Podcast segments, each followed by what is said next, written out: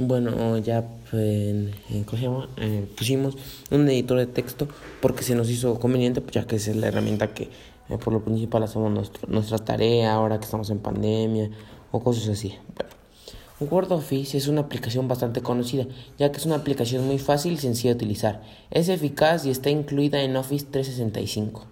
En Office puedes realizar todo tipo de tareas o trabajos sin em, sin ningún problema, ya, ya que puedes agregar archivos multimedia y personalizar eh, todas las hojas a tu gusto eh, sin mayor problema. Puedes trabajar con tus compañeros ya que cuenta con una función colaborativa, em, con, ya que con una cuenta con función colaborativa y lo que haga y lo que hagan tus compañeros lo verás tú también instantáneamente y cualquier cambio se guardará automáticamente.